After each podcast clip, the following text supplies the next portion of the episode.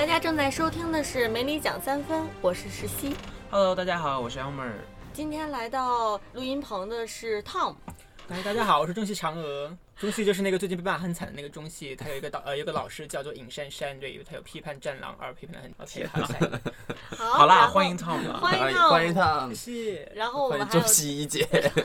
嫦娥姐姐，然后嫦娥姐姐旁边还有一只可爱的小兔子，就是嗯 Daniel。大家好，我是 Daniel。对，Daniel Daniel 这次换了新发型啊，就很像樱木花道，大家想象一下，脑补一下。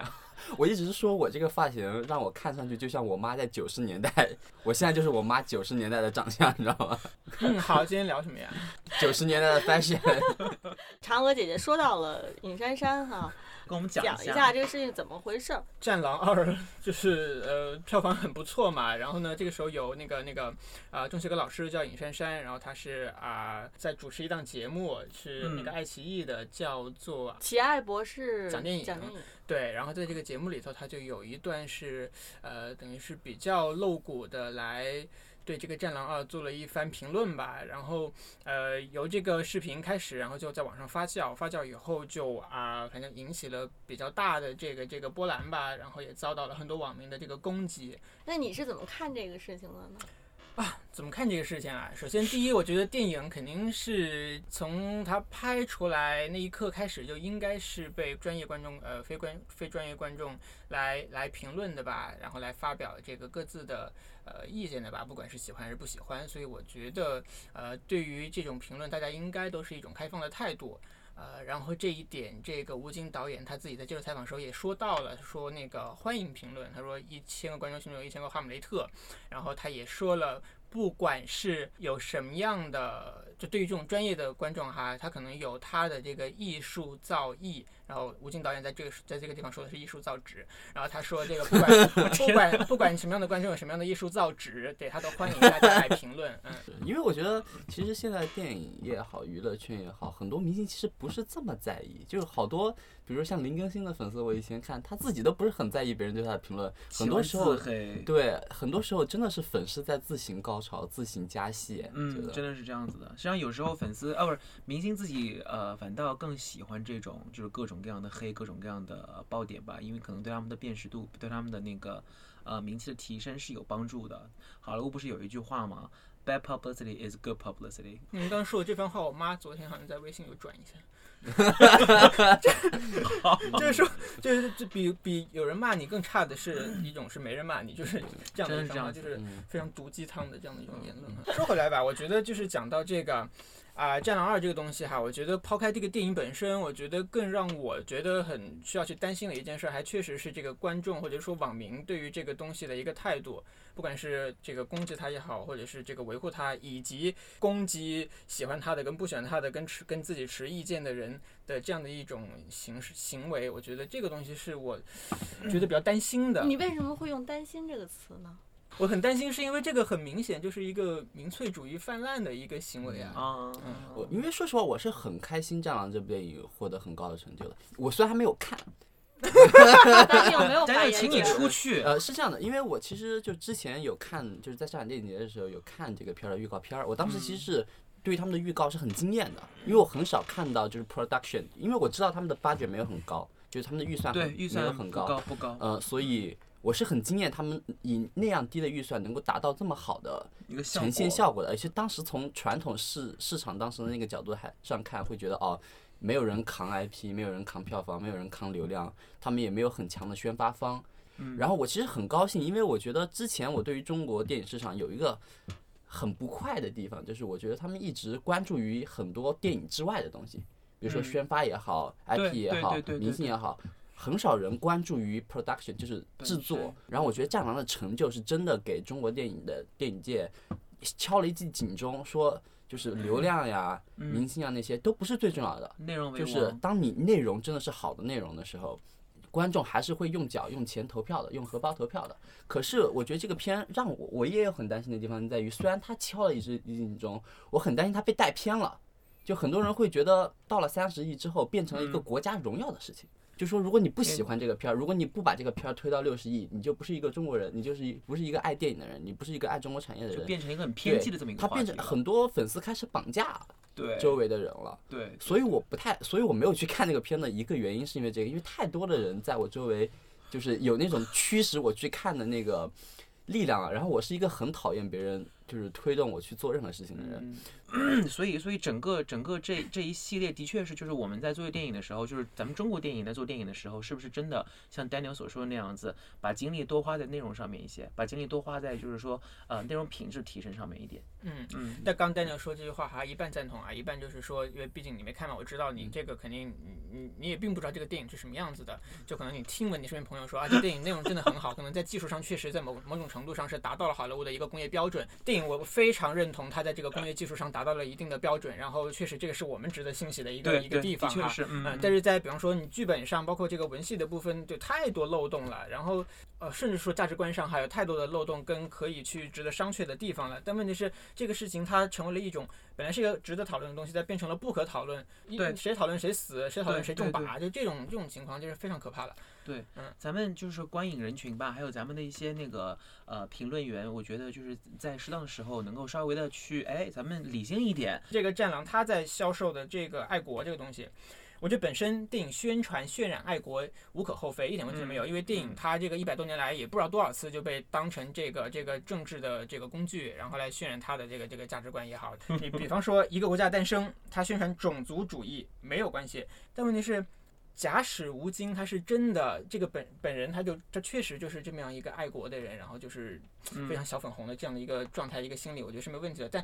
我觉得如果他不是这样的，他心里明白他就是他这个电影要这么做，然后又打这个旗帜，然后是为了吸引这些小粉红小粉红观众，然后嗯，这件事我觉得就会让我觉得有点拧巴很。可比。我我倒本人没有这么在意，就是这个导演真正本人是什么样的人，因为其实说实话，爱国这件事儿，好莱坞也不少。像梅尔吉布森这种极端硬核，那个叫白，他是白右嘛，我觉得 梅尔吉布森实际上是澳大利亚人。啊，对对对，就是他他这种极度的保守的，然后基督徒，他也很硬核的对对拍了《血战钢锯岭》，整个内容是非常保守的，整个《血战钢锯岭》的他他算是比较保守派，对对对对，非常可是非常它宗教性整个电影出来的效果，我觉得是 OK 的。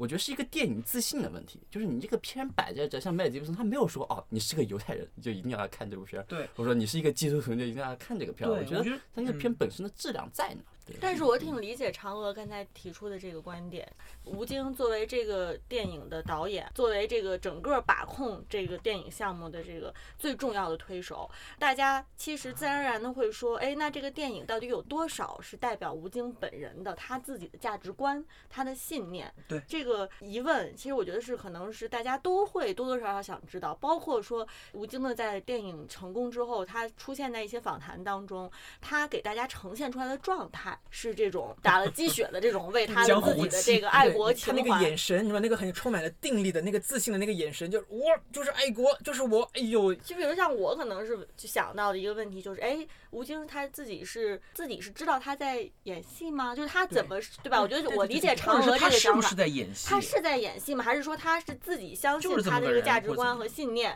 还是说他其实知道自己在呈现出来的一个公共的一个形象是是这个形象？对对对，嗯，我觉得这个其实是大家值得去怀疑的。可是这个重要吗？我觉得很重要。对我来因说，我会尊敬任何一个有信仰的人。如果他真的是坚持这个信仰，我非常尊重。但如果他是在消费这个民粹，那我觉得这个行为就是作为一个公众人物，他这个引导的这个这个方向，这价值观的方向就不太对。可是是我还是觉得他他他的这个作品他是优秀的，所以你才有这个资格去消费这个民粹。如果你的那个电影不燃，然后也也引起不了那个呃大家的共鸣，也没有这个资本去去那个吸任何眼球。我的想法是时势造英雄。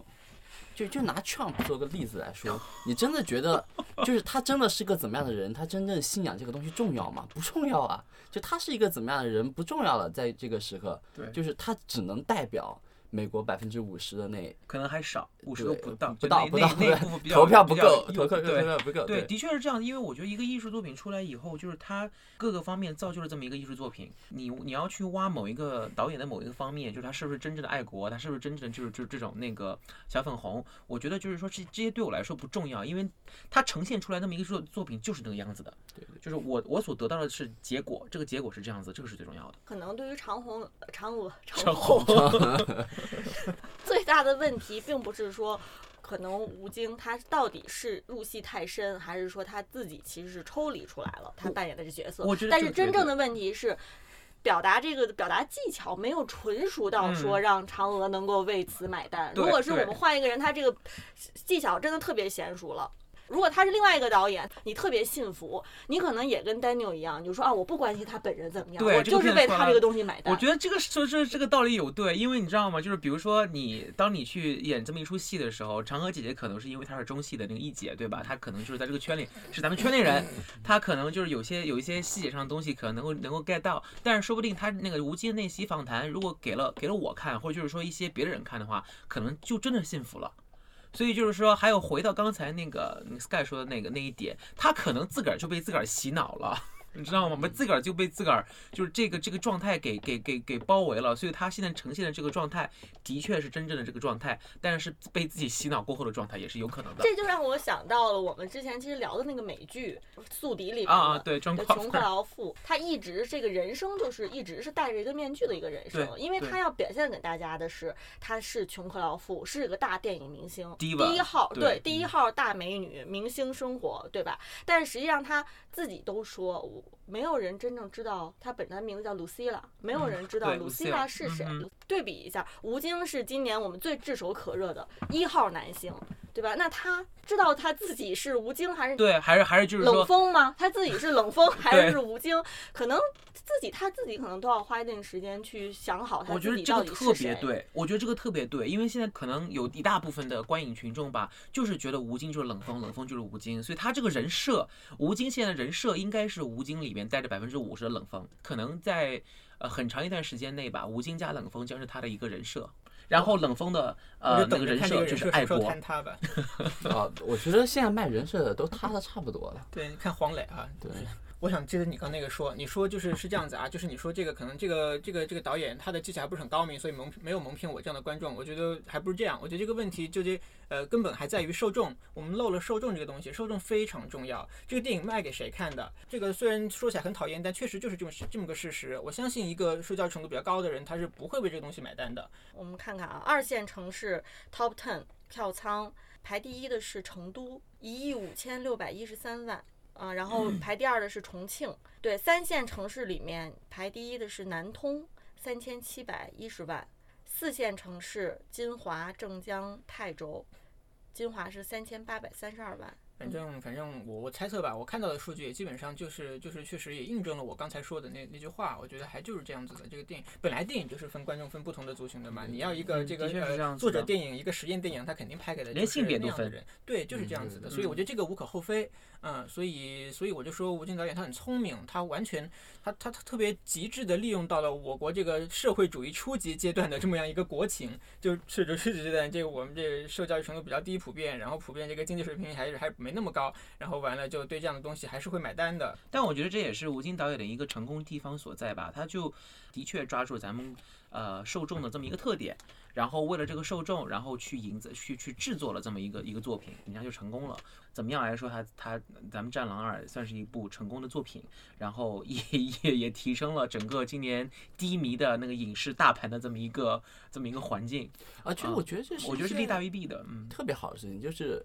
一件事情，就是我觉得沉默的，我觉得他战狼在我心目中有一点点像报复式观影的那种特点，就是说实话，在中国来说，在网络上来说，或者在院线来说，二三线城市的审美真的是沉默的大多数。你你是永远不会听到他们想要，没有人关心他们到底想要什么。为什么呢？为什么因为不发生吗？这是一个，我觉得是一个幸存者理论，就是在网络上一定是精英人群把持的，因为就是很很多很多爆款都是什么啊，两千万人在北京假装生活，就是你月薪八千、月薪一万，每天抱怨自己钱少的人多到不行啊。可是很多全中国很多人月薪只有三千呢，嗯，这一部分人我觉得他们很很大程度上是没有太多声音的。我看到嫦娥在摇头我，对我我觉得分两波，你刚说的这个意见啊，网上你看到的这个发出来的意见分两波，一波是你可能代表的这种大号，这种意见领袖嘛，意见领袖发的东西，他绝对对他绝对是代表的这个这个以上就水准以上的那些人的意见。但问题是你有没有看到，包括这攻击尹珊珊的那部分人，就是在那个各种底下留小言的那些人，就是说呃那个我说各种脏话的，然后辱骂，然后扒他的那个家人的照片跟信息跟电话的那波人。就绝对是这个这个二三以下的那波那那波就是不知道可能说过就是二三线那个城市青年以以下的那些小镇嗯青年，就绝对是嗯那样的人。你说的那个意见是意见领袖，但是其实大多数的在网上发言留言的那些人，他真的就是代表的比较下面的那可可些人。是可是这是一个风向的问题，这是一嗯个风向。还是回到美国大选来说，那半边人就是种种族主义的那些人，歧视的那些人，那些人没有声音吗？那些人有。可是那些人声音是会被主流媒体的声音所覆盖的，嗯，所以我们看到当川普当选之后，这个事情一下成为一个爱国的事情，一下成为一个主流的事情，一个现象级的一个人们才会对这个声音才会被出现。我不是说这部分声音没有，我觉得这部分人的声音在微博上一直是有的。可是我觉得是随着这部片的成功，嗯，然后他们觉得他们获得了这样 empowerment，他哎们获得了这但你有样的力量。说被主流媒体覆盖，还是说被你的客户们所覆盖？就是广告主所呃金主们是吗？对对被金主所抛弃的这些人。那为什么我我的产品的对象要是这些人呢？他们没有。常理来说，他们可能没有购买力。他们有有购买力的话，他们不会在微博上留那些很无聊的那些言论了，对吧？我们就是嗯带引号的很无聊，因为他可能消费的这个这个模式跟这个精英的消费的模式是不一样的。精英消费，我可能去对吧？去海淘也好，我没有时间到微博上去追那些很无聊的新闻扒那些新闻。那这两个这两这两种群体到底谁更有影响力一些？我觉得影响力这三个字应该是比较重要的，对不对？呃，嫦娥姐姐说的那些小评论，跟呃跟那个意见大号说的一些那些大评论，就这两种人群谁更有影响力一些？在《战狼》这件事情上，我觉得是三线城市包围二线城市，对包围一我对线城市。绝对这这个绝现这这当他们对当他们三线城市的人这个崛起的时候，他的购买力崛起的时候，你一线城市人不得不去关心。对，这就是影响力。我就说讲影响力，就是说这个影响力，就是电影行业上来看的话，真的是一次比较现象级的一个一个一个呃一个事件吧，就真的是二三线城市包括了呃一二线城市这样子。可是健康的电影生态是一直有这样的。就是拿拿好莱坞来说，他们是一直有非常本土化的内容深耕于二三线城市。你知道，就是每年的屎屎尿屁喜剧也好，新喜剧也好，其实是那个很多大电影公司的那个基本盘。嗯，就他们是大片是用来赚利润的，对小片是用来回本儿的，保证它的那个整个对美嗯美美剧实际上就说回到咱们这个那个广播的一个主体的这么一个一个一个话题啊，就是美剧实际上在美国啊，包括电影吧，它是个非常成熟的一个工业工业化产业了。然后他对他们的那个呃呃市场啊，还有他们的受众啊，还有他们的阶级啊，实际上分的特别特别细。我这个剧做出来以后就是给哪些人看的？比如说 HBO，HBO 做出来的剧，它就是给西海岸人和东海岸人看的，因为东海岸人和西海岸人就是说更加富有。